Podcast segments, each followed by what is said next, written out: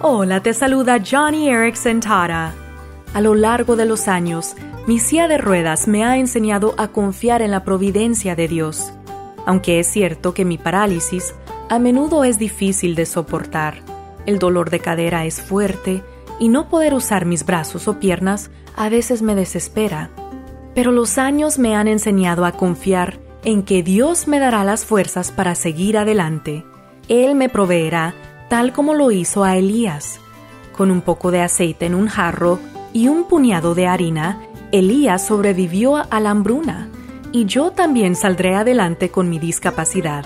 Amigo, amiga, que los problemas de la vida no te desanimen. Confía en que Dios proveerá.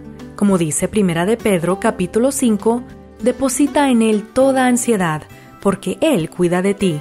Johnny y amigos, esperanza más allá del sufrimiento.